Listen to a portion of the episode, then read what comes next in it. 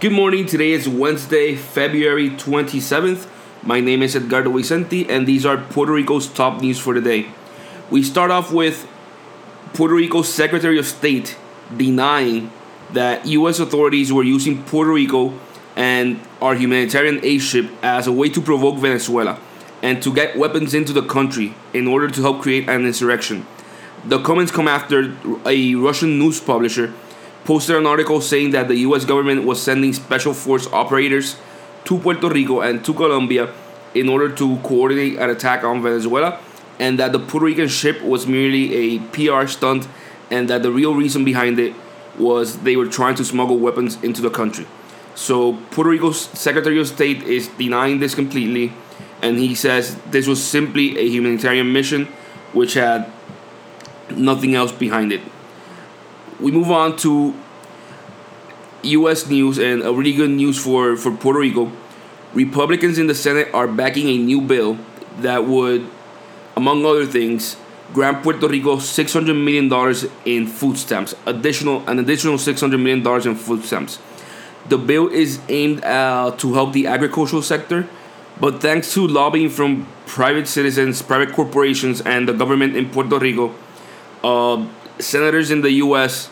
moved to include this bill or to add to add this to the bill.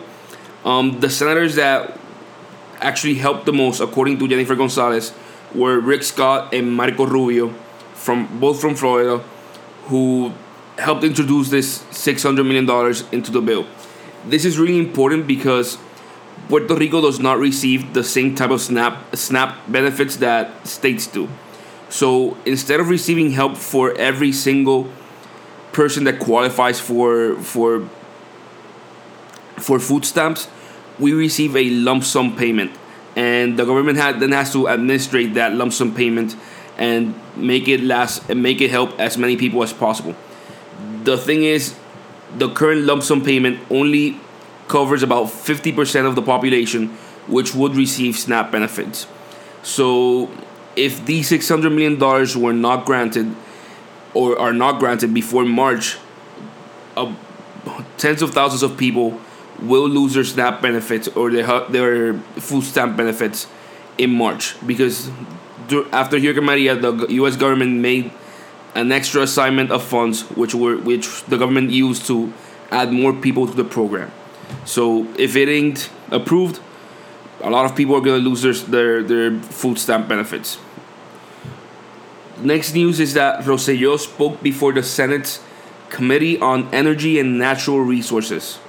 Uh, this was yesterday, and there he uses time to talk about the unequal treatment of Puerto Rico in terms of speed and the help of the help after Hurricane Maria, and he also talked about the additional requirements that federal agencies like FEMA are putting on Puerto Ricans in order to approve recovery funds.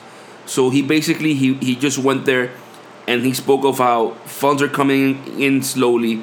It's taking a lot of time. It's not helping with the recovery, and we have all these extra requirements that are not required of states.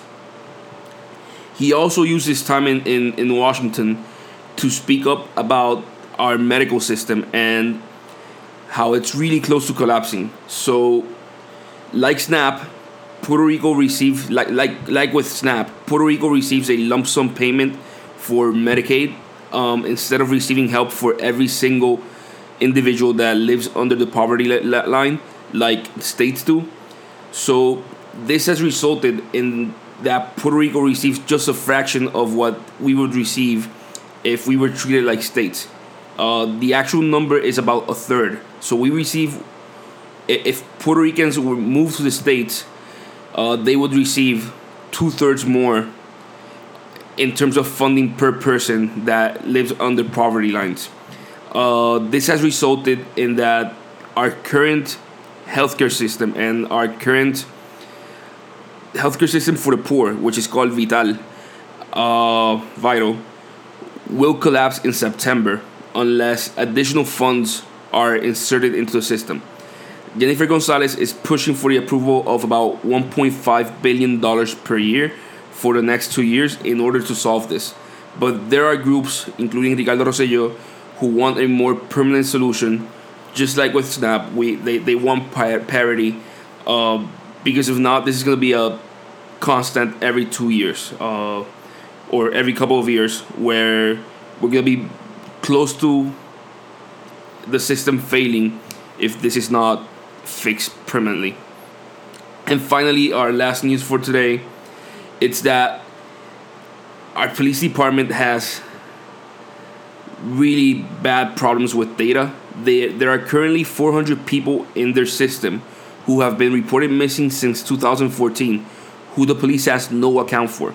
So they don't know if the people were found dead, if they were found alive, or if they're still missing. 400 people.